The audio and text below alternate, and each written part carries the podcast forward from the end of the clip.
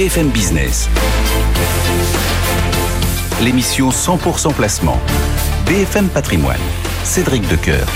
C'est parti pour BFM Patrimoine, ravi de vous retrouver euh, avec un peu plus de voix que la dernière fois que nous étions ensemble lundi dernier. Et on va dans un instant aller euh, prendre le pouls euh, de la séance. Mais tout d'abord, un coup d'œil avec Stéphanie Colo sur toute l'info éco.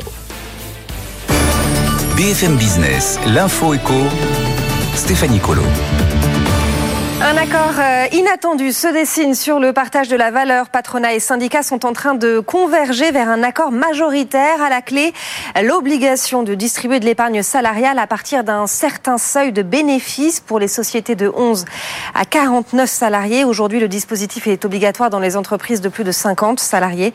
À ce stade, FO se dit euh, favorable. La CFDT n'est pas défavorable et les autres syndicats euh, sont encore réservés. Bruno Le Maire annonce la prolongation de l'indemnité indemnité euh, carburant. Il s'agit du chèque de 100 euros versé aux ménages les plus modestes qui ont besoin de leur, de leur véhicule pour aller travailler. Le dispositif va s'étendre jusqu'à fin mars. Il avait été mis en place au début de l'année euh, pour succéder à la ristourne du gouvernement. La demande de pétrole va dépasser ses niveaux pré-Covid cette année. C'est ce qu'anticipe l'OPEP. L'organisation s'attend à sortir 102 millions de barils jour en 2023 et même jusqu'à 110 millions en 2025. Orpea publie un chiffre d'affaires en hausse de près de 9% en 2022 à 4,6 milliards d'euros. C'est conforme aux attentes. La dette dépasse les 9 milliards d'euros. Le groupe en pleine restructuration financière va passer sous le contrôle de la Caisse des dépôts. L'assureur massif acquiert mondial pare-brise, le spécialiste de la réparation et du remplacement du pare-brise. Il y a chaque année 2,5 millions d'interventions pour des bris de glace en France. Montant de l'opération 103 millions d'euros. C'est aujourd'hui que débute le salon Aero India à Bangalore. On attend notamment la confirmation d'une commande record pour Airbus et Boeing. 250 appareils chacun pour la compagnie Air India pour plus de 100 milliards de dollars au prix catalogue. Toujours en Inde, Renault et Nissan vont investir 600 millions de dollars pour se renforcer dans le pays. Les constructeurs vont y produire six nouveaux modèles de véhicules, dont deux électriques. Le plan prévoit la création de 2000 emplois. Et puis on en vient à l'affaire des mystérieux ballons au-dessus de l'Amérique du Nord. Un nouvel objet volant a été abattu hier par l'armée américaine. C'est le quatrième en moins de dix jours. Selon la Maison Blanche, l'objet ne représentait pas une menace militaire, mais aurait pu perturber le trafic aérien. De son côté, Pékin affirme que des ballons américains ont violé son espace plus de dix fois depuis début 2022. Cédric. Merci beaucoup Stéphanie. On se retrouve tout à l'heure à 11h pour suivre cette actualité économique. Et nous, tout de suite, on va se connecter au marché financier. BFM Patrimoine, l'émission 100% placement sur BFM Business. Avec Antoine Larigauderie, une heure après l'ouverture, en duplex avec nous depuis le siège d'Euronext. Qu'est-ce qu'on se dit sur les tables de marché, Antoine? Ben, ça va un petit peu mieux. C'est vrai qu'on a ouvert sur une note, alors très très légèrement haussière, c'était du vert très palichon. Et puis, au fur et à mesure, la tendance s'est améliorée. Plus 0,6%, 7172 points, plus 0,59 pour l'Eurostox 50 et plus 0,4 pour le DAX à Francfort. Après une semaine qui aura été quand même assez largement négative pour le CAC 40, on a baissé de 0,8% vendredi, on signe une baisse d'1,4% sur l'ensemble de la semaine. Et un petit sentiment négatif qui s'empare des marchés, ou en tout cas une source de stress. On le voit d'ailleurs avec des indicateurs de volatilité qui reste euh, élevée. On est au-delà des 20 points pour l'indice VIX américain. Bah, tout simplement parce que les investisseurs recommencent à parler inflation. Il y a pas mal de données concernant l'inflation américaine qui ont été révisées à la hausse la semaine dernière. Ça, ça a provoqué un petit peu de tension sur les taux, euh, sur les taux longs, sur les taux de 10 ans, parce qu'évidemment, on se dit, euh, si la Fed revoit poindre l'inflation, elle va peut-être adopter une attitude un petit peu plus musclée, alors qu'elle a tendance à, se détendre sur, son, sur ses dynamiques de politique monétaire. Et Jérôme Powell l'a dit, hein, euh, l'inflation remonte à nouveau des signes de, des signes de vigueur, euh, on sera prêt à agir. Et là, évidemment, ça jette un petit peu un froid, surtout pour des indices, et notamment à Paris, qui étaient vraiment tout proches de leur plus haut absolu, de leur plus haut historique de janvier 2022 tout ça provoque une attitude un petit peu plus prudente de la part des investisseurs. D'ailleurs, si on regarde le mix de valeurs qui est en tête des progressions du CAC 40, on a plutôt des valeurs à tendance défensive. Regardez L'Oréal qui gagne 1,7% à 382,15 euros. On a Vinci plus 1,58 à 106,74 euros. Thales plus 1,56 à 123,90 euros. Un petit peu d'industrie aussi, de valeurs cycliques. Renault plus 1,44 à 41,49. Legrand plus 1,35 à 86,96 euros. À la baisse, en revanche, on retrouve Total Energy qui recule de 0,6% à 59 euros. Oui, le Brent a eu tendance à se détendre un petit peu ces euh, derniers jours. On était en route vers les 90 dollars, hein, mais là, on baisse vers les 85. Là, en ce moment, on est euh, à présent loin sous les 80 dollars pour le baril de brut léger américain à 68,92. Et puis du côté du euh, SBF 120, notez Orpea qui poursuit son redressement, plus 50% un vendredi. On est en hausse de 13,6% en ce moment à 4,16 euros. C'est la plus forte hausse. Euh, à noter une hausse de 2,4% pour Rémi Cointreau aussi, qui est à 166,40 euros. La plus forte baisse, pas bien méchante, elle est pour Ipsen qui recule d'un pour cent à 104,40 euros. Et puis c'est à nouveau la saison des introductions en bourse.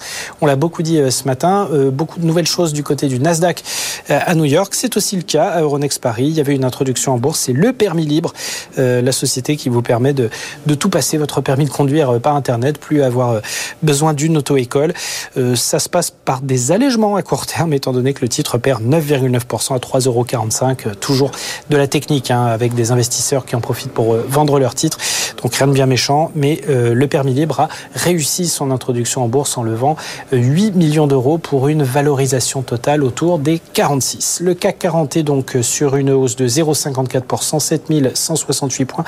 Et l'euro dollar en ce moment toujours euh, relativement stable hein, avec les effets taux. On est à 1,0671. Antoine Larigauderie qui chaque matin nous permet de prendre le pouls de cette première heure de cotation. Et nous tout de suite on continue à parler du monde action. BFM Business, BFM Patrimoine, Pépite Zepipo. Avec Xavier Milvaux que l'on retrouve chez Tiepolo. Bonjour Xavier. Bonjour Cédric. Merci d'être au, au rendez-vous et vous nous proposez ce matin de découvrir ABO. On peut peut-être commencer par un petit portrait? Oui, tout à fait. Alors ABO, c'est un groupe familial français qui compte parmi les, principaux acteurs mondiaux des équipements euh, sportifs et de loisirs.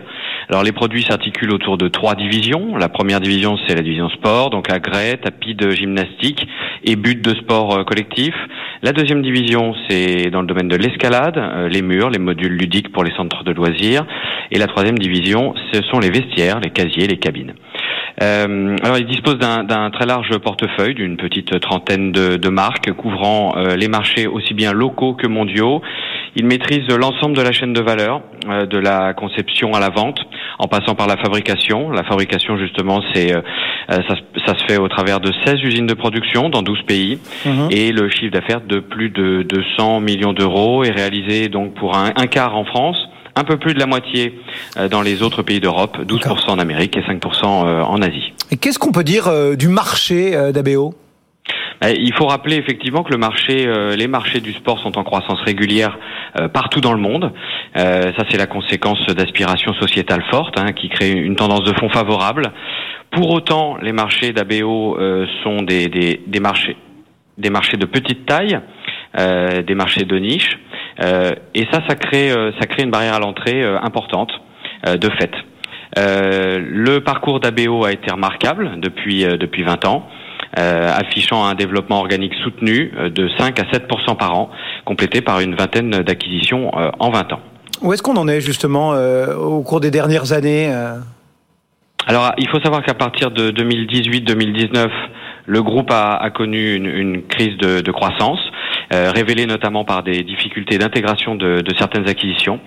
Euh, au moment où les dirigeants allaient récolter les fruits des premières mesures de redressement, le Covid est arrivé, le secteur du sport en salle évidemment a été très touché, l'activité a fortement chuté, entraînant une dégradation des bénéfices sur une base euh, qui était déjà pas évidente. La structure de bilan alourdie par des dettes d'acquisition importantes est devenue du coup problématique. Les dirigeants ont donc mené à bien une, une restructuration importante qui vise qui visait à redresser l'activité des entités défaillantes, tout en réduisant le point mort de plus de 20%.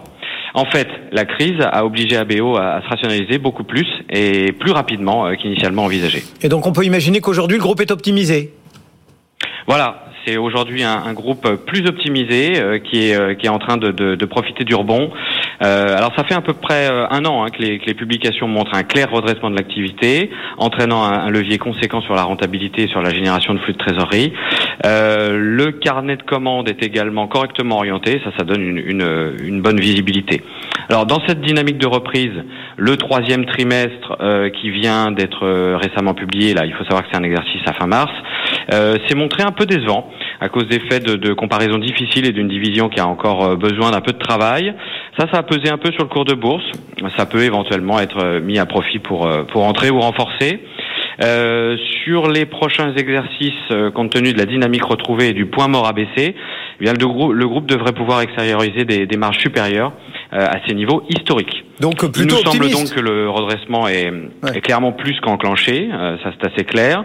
La croissance du marché du sport donc n'a pas été remise en question. ABO est toujours bien positionné. La valorisation, euh, bien, elle est raisonnable. Hein, elle porte encore les stigmates des années difficiles. Elle est assez peu exigeante et donc ça laisse euh, théoriquement un potentiel de, de revalorisation. C'est une, c'est un exemple de, de, de, valeur que nous avons dans, dans Tiepolo PME. ABO donc à 19,25 ce matin qui euh, progresse de 0,8% et l'objectif de cours est de 27 euros.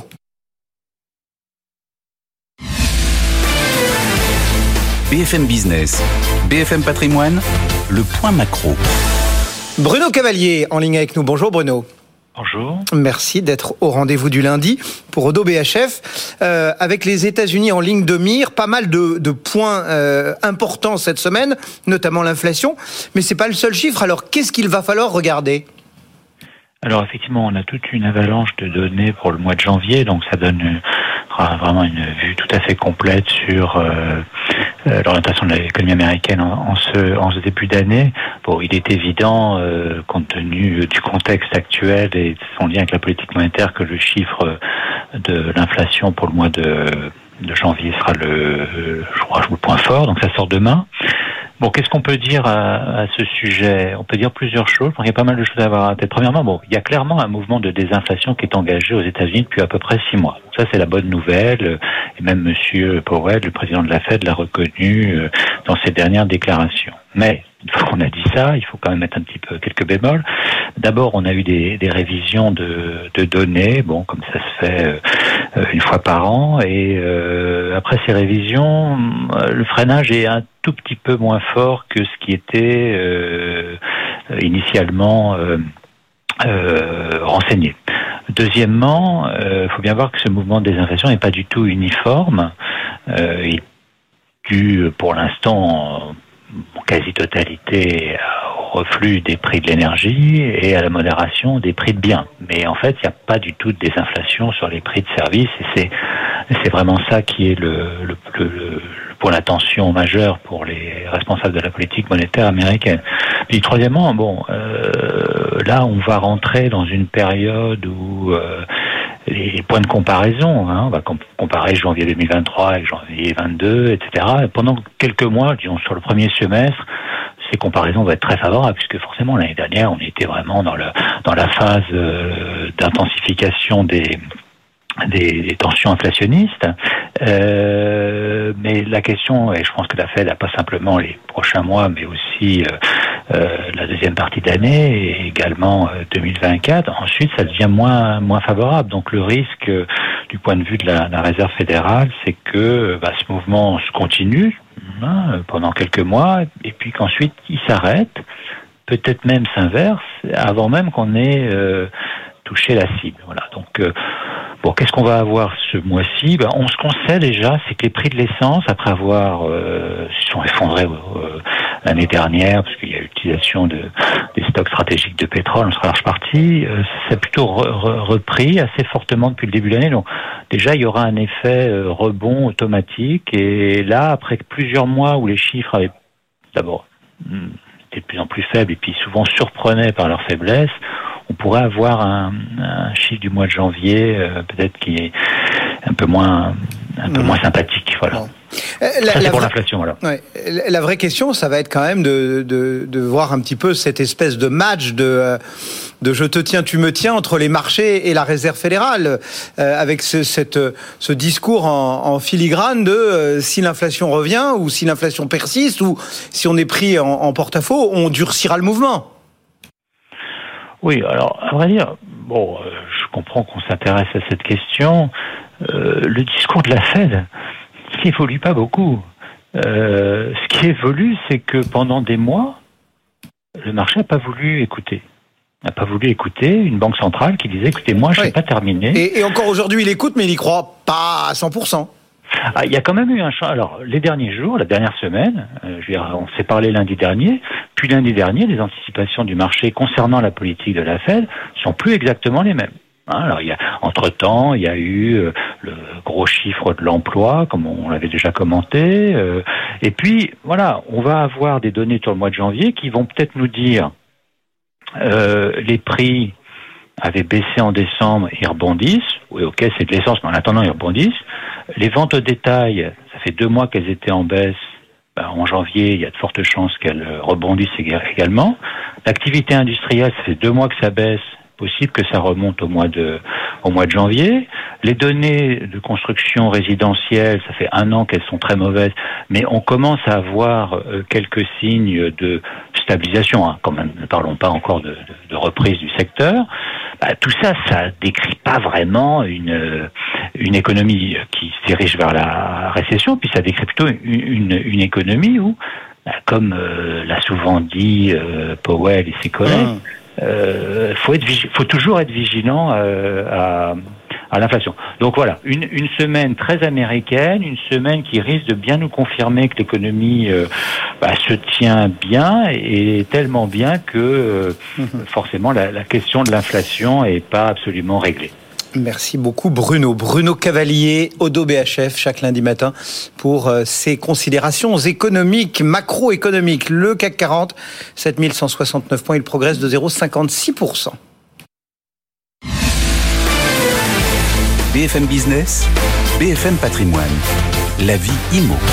Bonjour Main, cœur de roi. Bonjour Cédric. On se pose aujourd'hui la vraie bonne question du moment. La baisse des prix de l'IMO est-elle vraiment enclenchée? Certains sites spécialisés l'aperçoivent. Les grands réseaux eux, sont un peu plus mesurés. Ils sont un peu plus mesurés, un peu plus partagés. Euh, on l'attend, la, baisse des prix. On sait qu'elle va arriver. Le, le sujet, c'est pas tant si elle va arriver, mais c'est quand. Alors oui, ça s'amorce, c'est vrai, mais c'est pas aussi spectaculaire que certains veulent bien, le dire.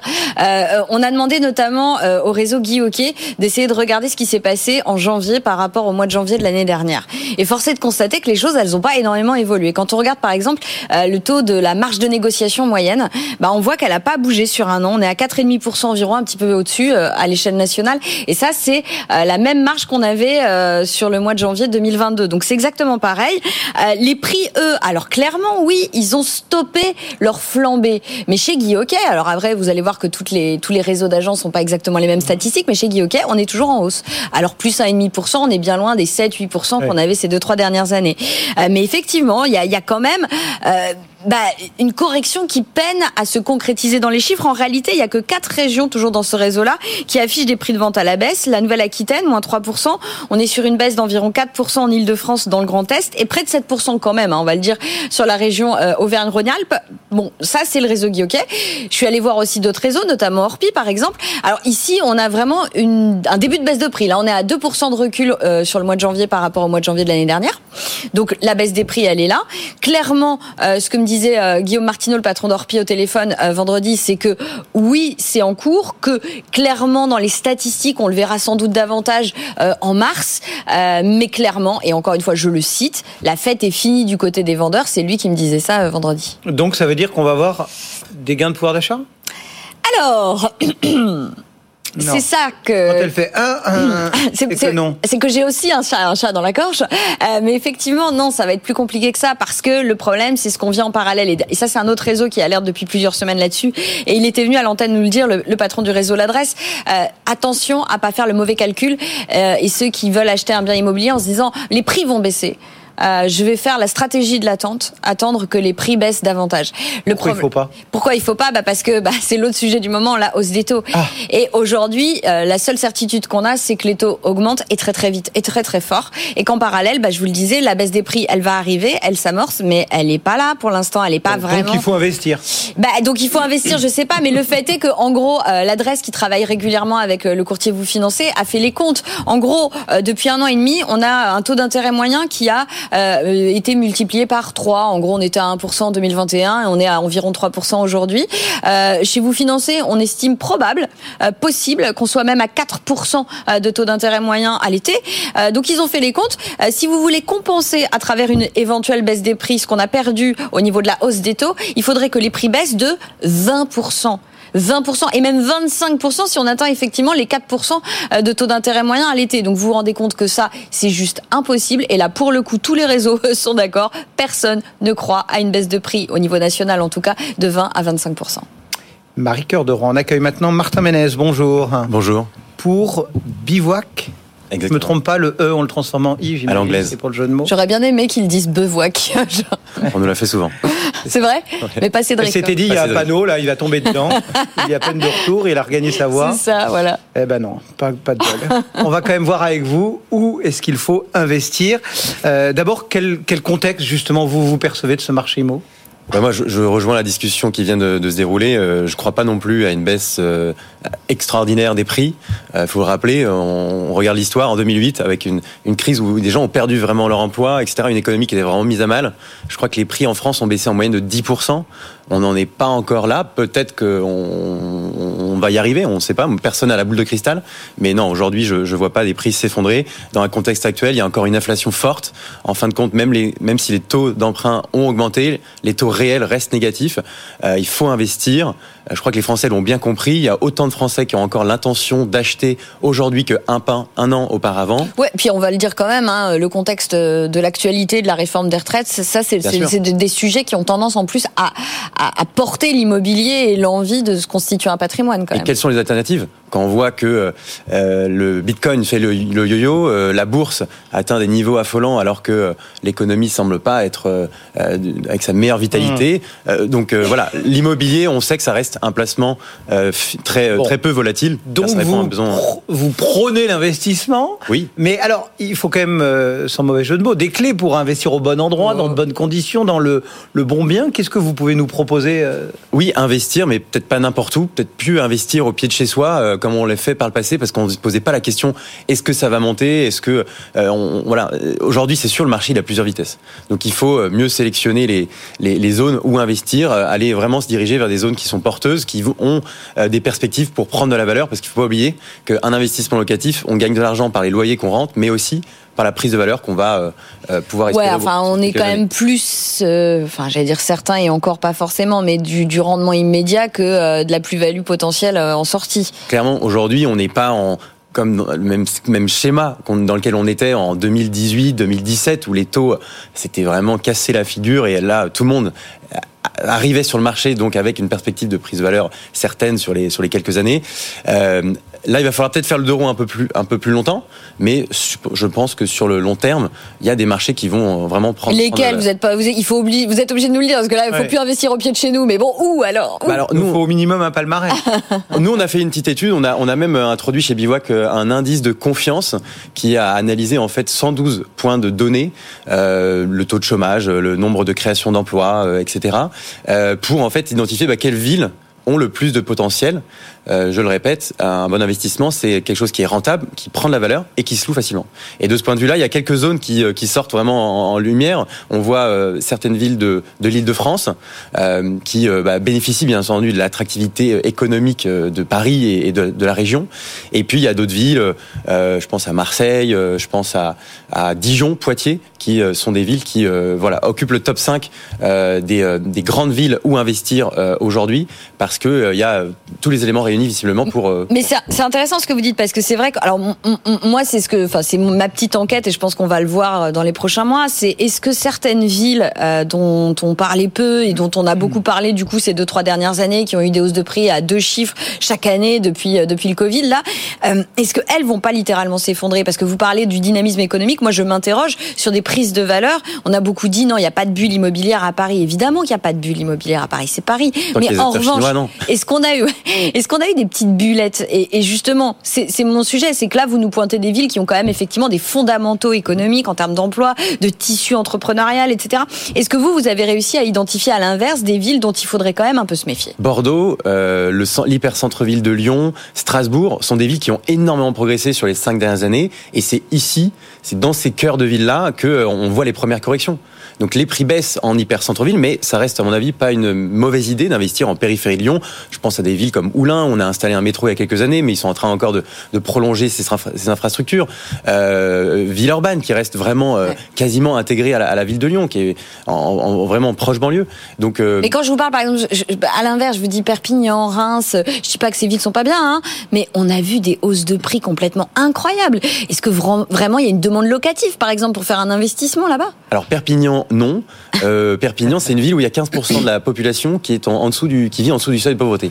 Donc euh, clairement, euh, peut-être pas de mon vivant que j'investirais à Perpignan, mais par exemple une ville comme Dijon bénéficie d'un effet de ruissellement de la hausse des prix qui a été folle à Lyon. Je, soupçonne qu'il y a beaucoup de ménages en fait qui décident de s'exiler entre guillemets à quelques heures d'une ville qui est relativement bien bien bien desservie et avec un dynamisme en plus qui plus est un patrimoine sympa. donc des prix qui sont clairement en train d'être à la hausse, euh, malgré le contexte. N'empêche que pour terminer, il y a aussi la typologie du bien. Euh, alors, je ne vais pas ramener Marie à ses passions passoires, mais il y a des questions aussi de, réhabilitation, d'économie d'énergie, de, enfin, tout ça, ça joue dans l'investissement. Enfin, ça doit avoir un rôle essentiel dans l'investissement euh, aujourd'hui? Alors déjà, bien sûr, avant on parlait déjà d'un projet de vie. acheter dans un appartement, c'est se projeter, faire un prêt sur, sur 20 ans.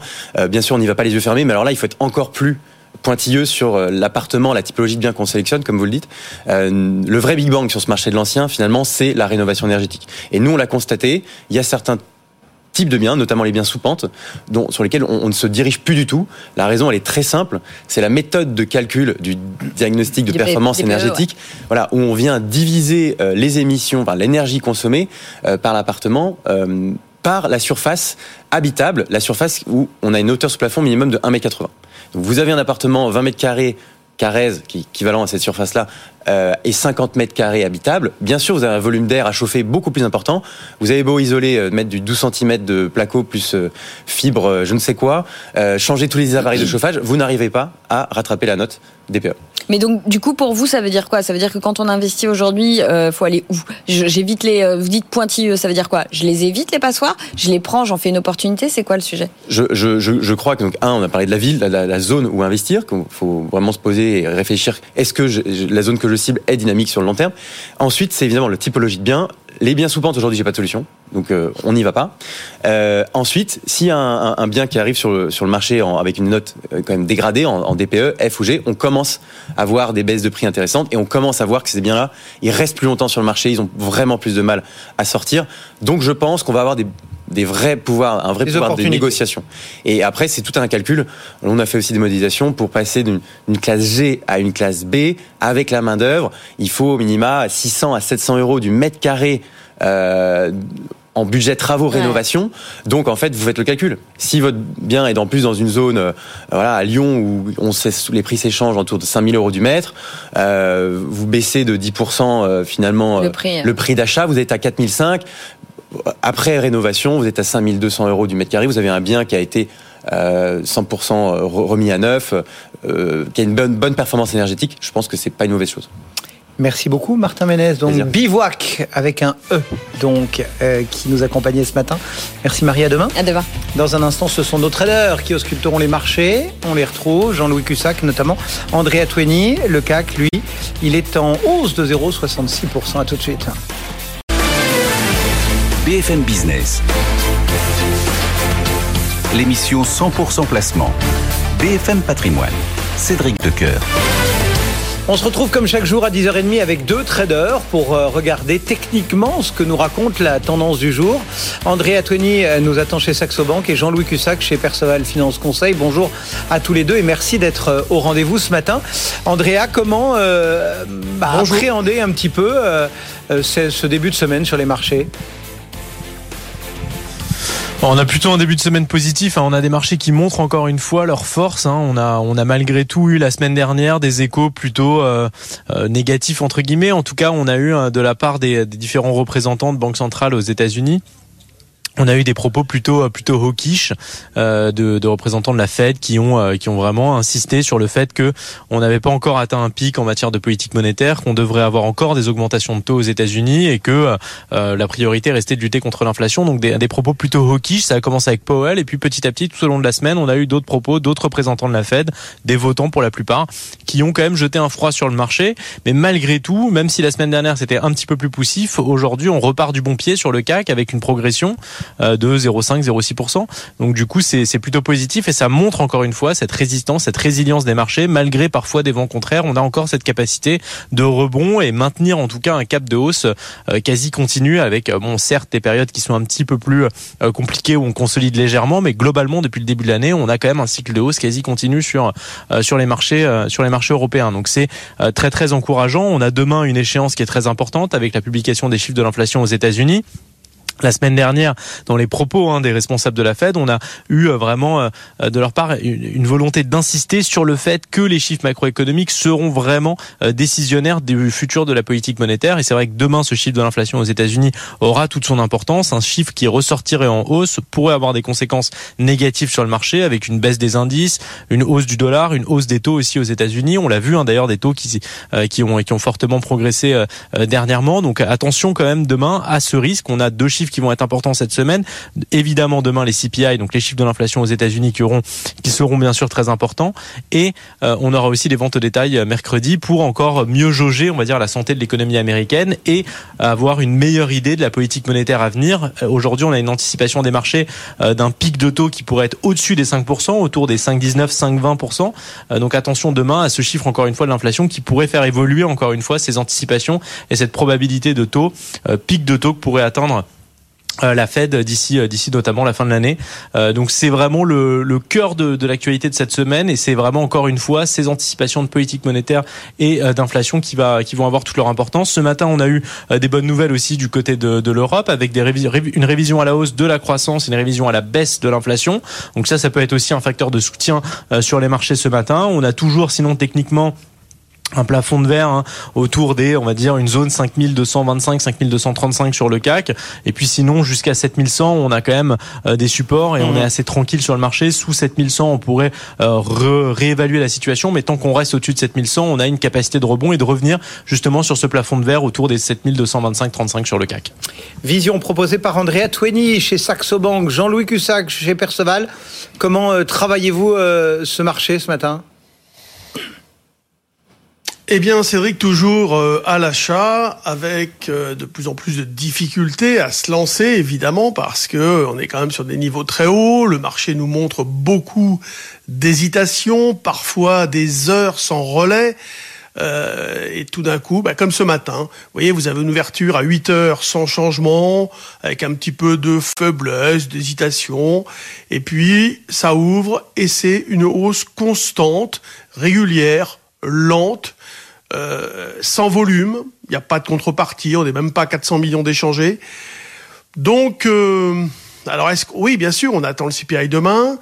Euh, cette reprise, est-ce qu'elle est dans le vide? Bah oui et non. Il y a toujours quand même évidemment de, des intérêts ciblés. On a une dizaine de publications de valeur du CAC cette semaine avec donc Kering qui va mercredi. Alors Kering c'est intéressant parce qu'il y a eu quelques dégradations ces derniers ces dernières semaines. On va voir un petit peu ce qu'il en est. Les valeurs qui bougent beaucoup sur les, les mid et small, c'est vraiment, ce ne sont vraiment pas des, des, des, des belles valeurs. Hein, c'est pas vraiment le, le, haut du panier. On a des nuages qui euh, s'accumulent euh, dans les relations sino-américaines. Euh, il y a aussi des doutes sur bah, les taux. Est-ce que on, on, est en droit d'être aussi optimiste qu'on l'est? Malgré tout cela, le marché a mis un genou à terre, on va dire, euh, mais pas plus que ça. Voilà, il, rebondit déjà, il, se comporte bien. Euh, on, on, voit qu'il n'y a pas encore l'idée de vraiment prendre des bénéfices, etc. Moi, ce matin, mmh. je m'étais placé vers 7080 en me disant double appui. Mais bon, ça comme c'est parti à la hausse. Maintenant, le premier niveau d'achat qui va m'intéresser, c'est 7141 sur le niveau sur lequel nous sommes placés actuellement. Pareil, on est sur l'euro-dollar, modeste dans nos euh, achats. Et le premier niveau, c'était 1,0730 à peu près. Et là, bon, ben, on peut payer, on peut payer les niveaux actuels, mais toujours pareil, il y a pas, on a, on a cassé quelque chose sur le sur l'euro-dollar en, en, passant sous 1,0785 et depuis, vraiment, on a du mal à, à avoir de la dynamique et, et des rebonds sur sur la parité. Jean-Louis Cussac, Perceval Finance Conseil, Andrea Twenny pour Saxo Bank. On vous retrouve tout à l'heure, Andrea, à 11h30. Le rendez-vous est pris et vous suivez du coup la, tendance du jour pour nous. Euh, le CAC 40 qui effectivement bah, évolue euh, en territoire positif. On gagne 0,7%, 7180 points.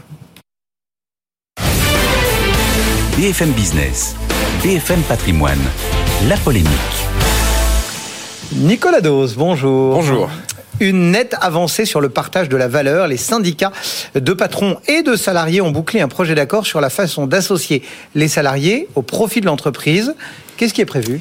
Euh, On distingue trois types d'entreprises. Les plus de 50, qui de toute façon ont déjà eu aujourd'hui une obligation euh, euh, de verser de la participation les moins de 50 et les moins de 11. Les moins de 11, les TPE sont complètement épargnées par l'accord, elles ne sont mhm. pas concernées. La vraie nouveauté, ça concerne de 11 à 49 salariés.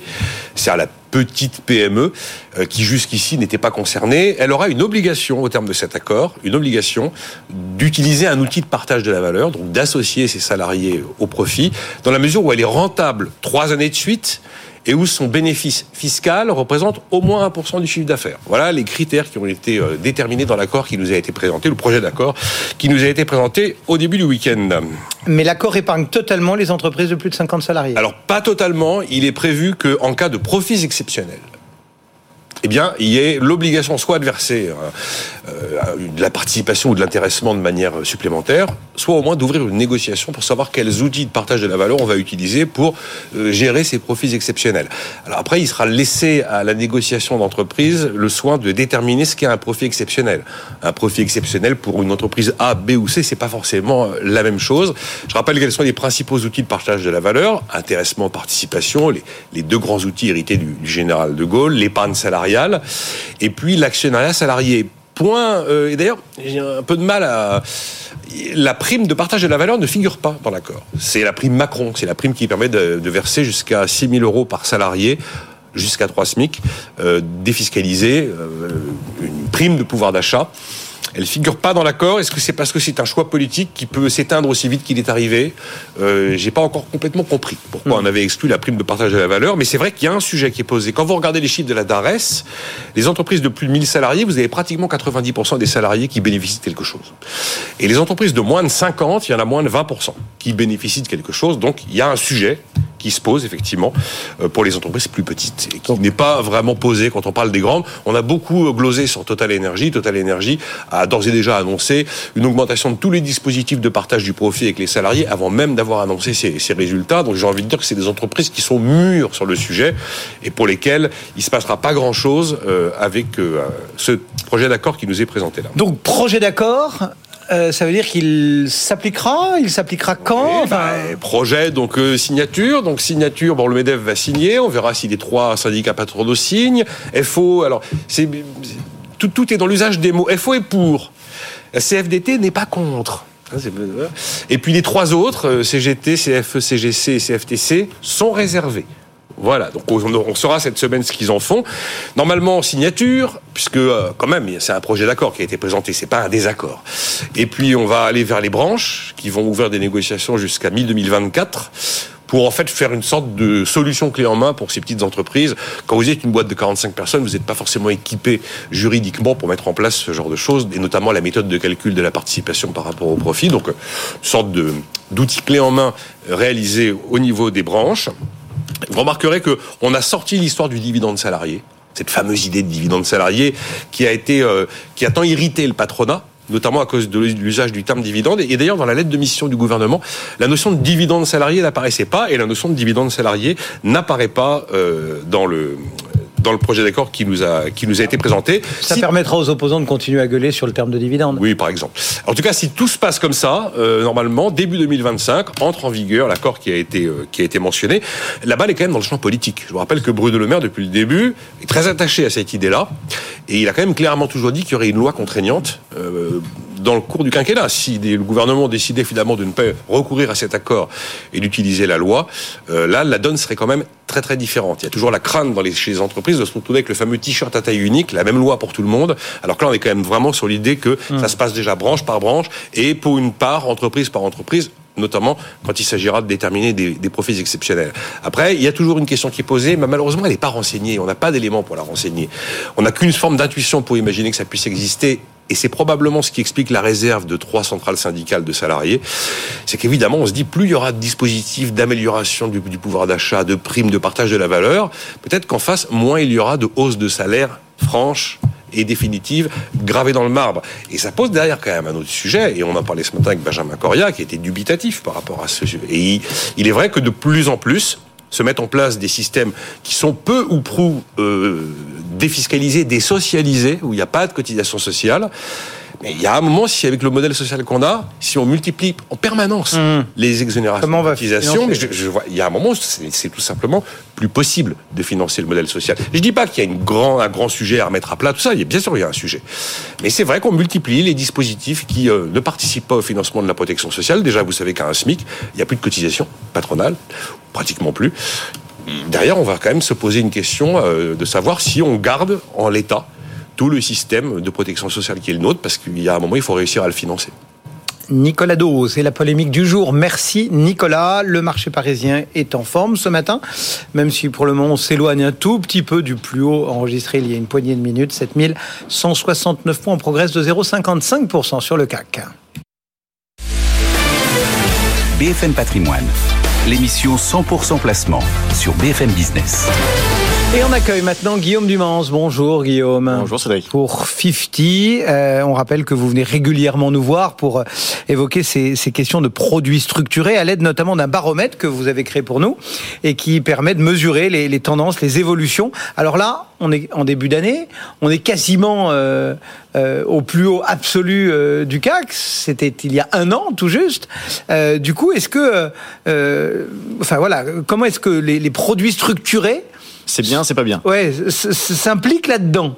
Alors, les produits structurés sont euh, sensibles à plusieurs éléments. Les taux, dont on parle beaucoup en ce moment, la volatilité, donc cette fluctuation euh, que peuvent enregistrer les marchés financiers. Et là, en ce début d'année, avec cette hausse un peu, un peu surprenante, hein, qui a surpris plus d'un investisseur, euh, la volatilité a baissé, donc la fluctuation a baissé, parce qu'on est quasiment monté en, en ligne droite. Les taux ont eu tendance aussi à un petit peu à se, à se soulager, on va dire, euh, par rapport à- aux tensions que nous pouvions avoir entre novembre et décembre. Et donc, dans ce cadre-là, bah, notre baromètre, qui n'est que le reflet, on va dire, de ce qui se passe sur les marchés, euh, nous amène à, des, à, un niveau qui est un peu plus bas euh, que ce qui ne, pouvait l'être le 15 décembre lorsqu'on en avait parlé, euh, puisqu'on a baissé, je crois, de, de 0,19% par rapport à ce que nous avions au mois de, au mois de décembre. Donc, ce qui signifie que les taux sont toujours très intéressants, euh, puisque quand on, a, on affiche des, des rendements de l'ordre de plus de 8%, euh, c'est quand même hyper attractif pour un Mhm. investisseur.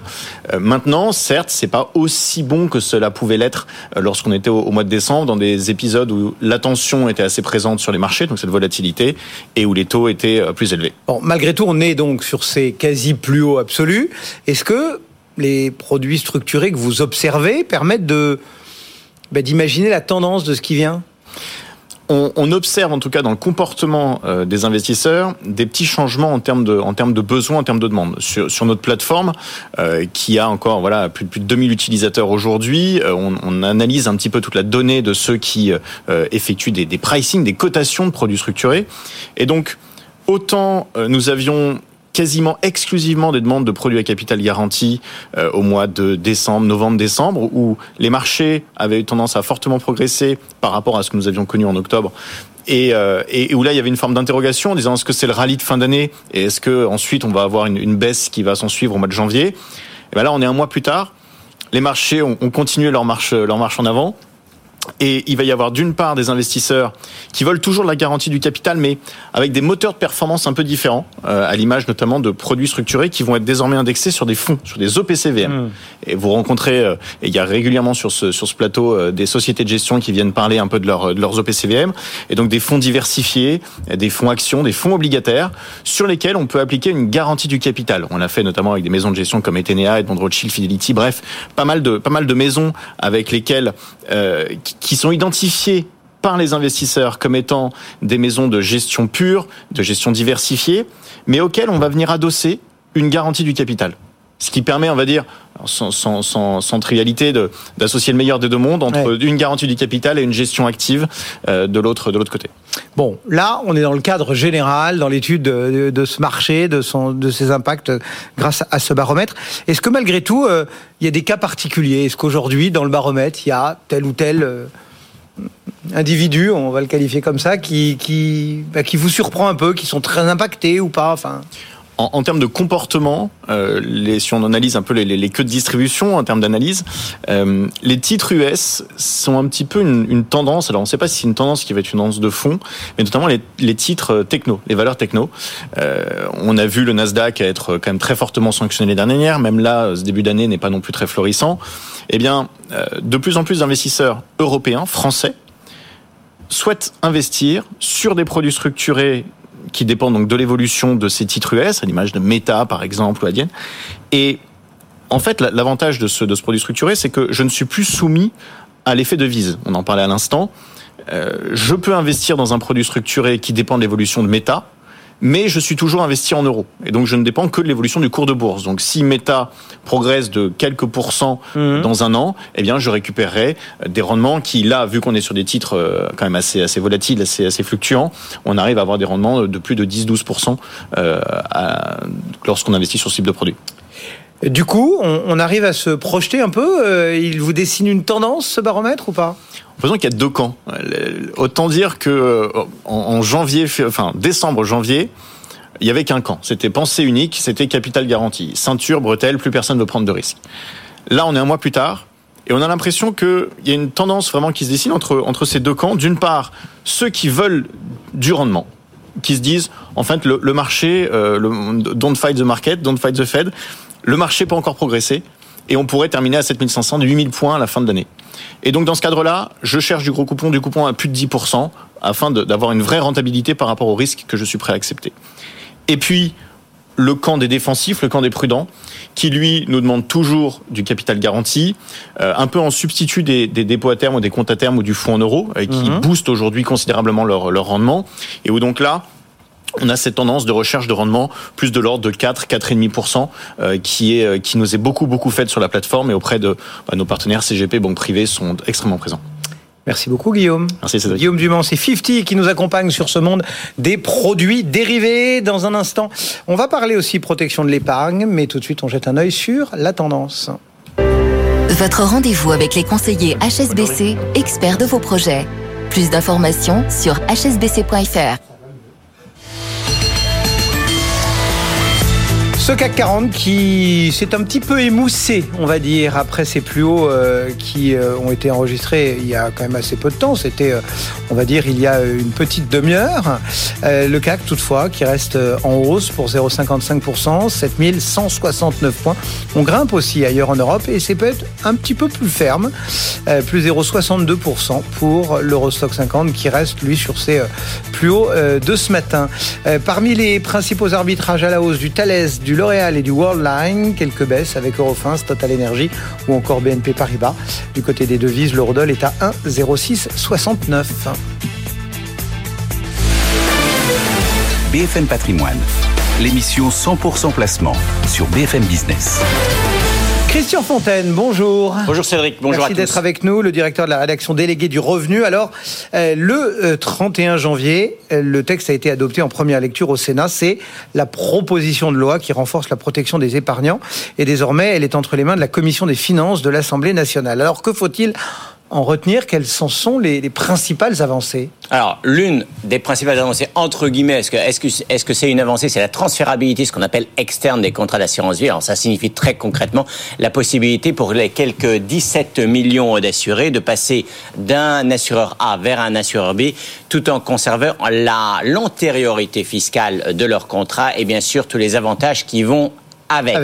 Alors cette euh, cette mesure a été adoptée contre l'avis du gouvernement. De voix moi, elle a peu de chances euh, d'aller jusqu'au bout parce qu'il y a un tir de barrage donc de, des, des assureurs. Alors je, le revenu va pas prendre position. Simplement, oui, nous sommes favorables à davantage de concurrence. Donc alors, la concurrence entre les assureurs pousse à l'innovation, pousse donc à des contrats d'assurance vie de meilleure euh, facture. Par contre, c'est vrai qu'on peut s'interroger sur les impacts de la, tra la transférabilité externe des contrats. C'est est-ce que ça va pas réduire la durée moyenne des contrats et avec cette durée, la capacité des assureurs à se positionner sur des placements de long terme, des placements à potentiel. Donc n'y a-t-il pas un effet boomerang?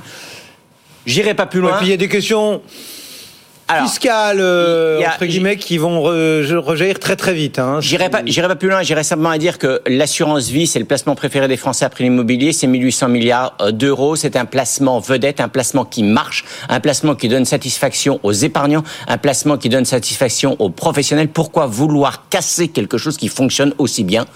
Je pose la question.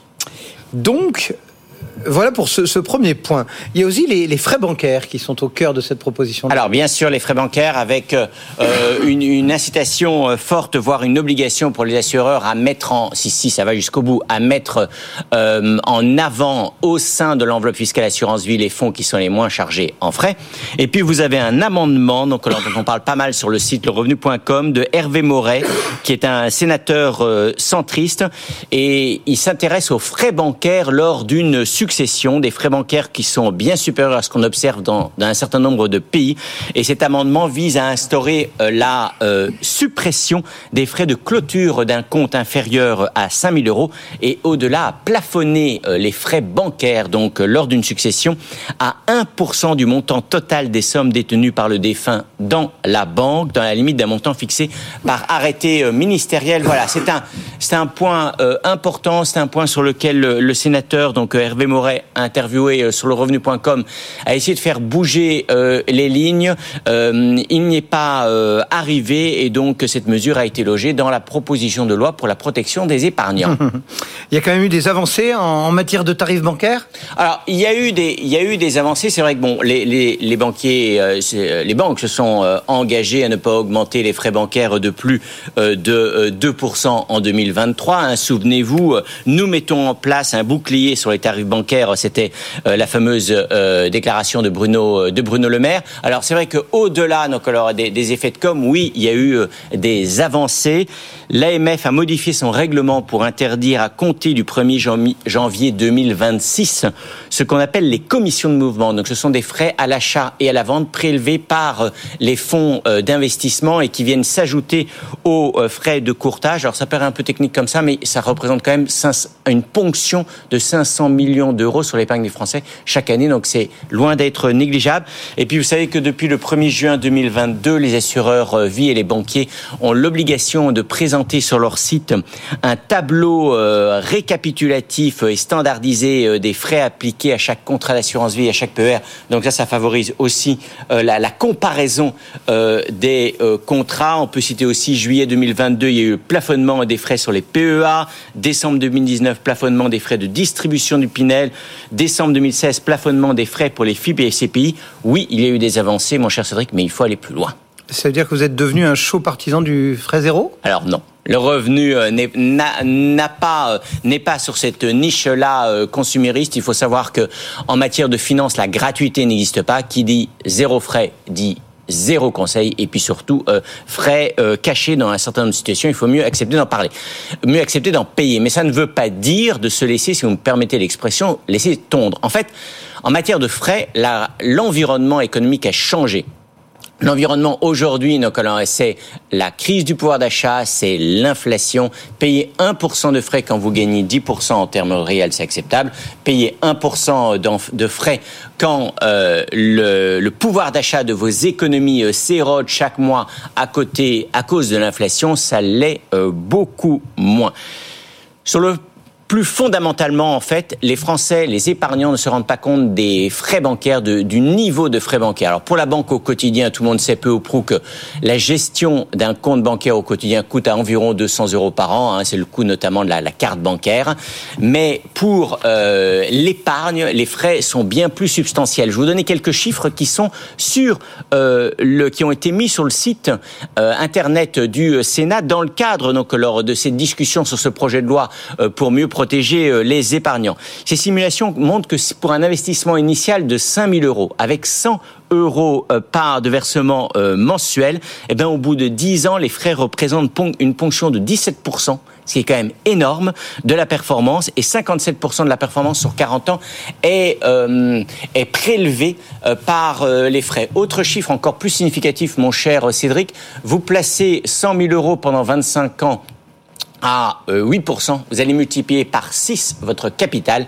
Vous le placez toujours à 8%, mais avec 2% euh, de frais. Vous n'allez plus multiplier votre capital par 6, mais par 4. Et donc là, vous m'avez bien entendu, les frais sur 25 ans, dans le cas de 2% de frais de gestion par an, ça représente quand même 200 000 euros. C'est loin d'être négligeable. on peut les réduire, ces, ces, frais? Alors bien sûr, on peut les réduire. Quelques astuces euh, rapidement. D'abord, c'est le homemade. Vous savez ce qu'on fait chez soi euh, ou ce qu'on fait soi-même. Euh, c'est souvent euh, de meilleure qualité et toujours moins cher. Il en va ainsi en cuisine comme en placement. Donc oui, intéressez-vous à votre épargne, prenez en main donc, vos euh, investissements et c'est vous qui allez effectuer les arbitrages, donc les choix des titres et donc ça vous coûtera euh, moins cher. Deuxième, euh, je dirais, levier possible, c'est de bien choisir son intermédiaire. Et ça, les, dernières données de l'Observatoire de l'épargne de l'AMF sont très claires. Si vous, euh, notamment en bourse, si vous euh, passez vos ordres de bourse par l'intermédiaire d'une banque ou d'un établissement 100% en ligne, les frais de courtage moyens pour un ordre de 5000 euros sont de 0,2% vous multipliez par deux, voire par trois, si vous passez par l'intermédiaire d'une banque traditionnelle qui en plus vont prélever des droits de garde. Donc deuxième euh, levier possible, c'est le choix bien sûr de l'intermédiaire. Et troisième levier, ben, c'est le, le, choix des supports d'investissement. C'est pas pour rien que ce projet de loi qui est aujourd'hui, cette proposition de loi qui est aujourd'hui à l'Assemblée euh, nationale, à la Commission des finances de l'Assemblée nationale, incite ou voudrait obliger les assureurs à mettre davantage en avant les, ce qu'on appelle les ETF. Ce sont des, fonds d'investissement particulièrement peu chargés en frais par rapport aux fonds d'investissement classiques, SICAV et FCP, cinq fois moins chargés en frais. Donc, pour réduire les frais sur l'ensemble de vos placements, notamment sur les placements financiers, bien sûr, positionnez-vous sur des supports d'investissement qui sont le moins euh, chargés en frais. Et puis, euh, dernier, euh, je dirais, levier possible, Évitez de faire trop tourner vos placements. Lorsque vous passez d'un placement A vers un placement B, il y a un risque de payer, de payer des frais d'entrée, voire des frais de sortie lors du placement euh, initial plus euh, des, voire des faits d'arbitrage, ça dépend dans quel type d'enveloppe fiscale on se, on se trouve. Mais ce qui est certain, c'est que euh, il faut éviter la, la multiplication des allers-retours. Ce coûte cher en performance dans le long terme, tout simplement parce que les frais augmentent sensiblement, donc le revenu milite pour un niveau de trading raisonnable. Voilà les frais. On en reparlera certainement à d'autres reprises au cours de, de l'année 2023. C'est un, en ce moment, avec la crise du pouvoir d'achat et l'accélération de l'inflation, euh, l'optimisation, voilà, la réduction des frais euh, bancaires, aussi bien sur la banque au quotidien que sur vos placements, c'est un puissant levier pour gagner du pouvoir d'achat. Christian Fontaine, donc le directeur de la rédaction déléguée du revenu, on se retrouve tout à l'heure. Avec plaisir. Pour répondre aux questions des auditeurs, n'hésitez pas à nous écrire bfmpatrimoine@bfmbusiness.fr. Et puis petit clin d'œil à partir d'aujourd'hui, une campagne humoristique signée euh, BFM Business où l'on vous propose par exemple de découvrir ce qu'est un panda en économie. Nous aussi, on parle de panda. Panda, obligation libellée dans la devise chinoise par un émetteur étranger. BFM Business, première sur l'écho. BFM Patrimoine, l'émission 100% placement sur BFM Business.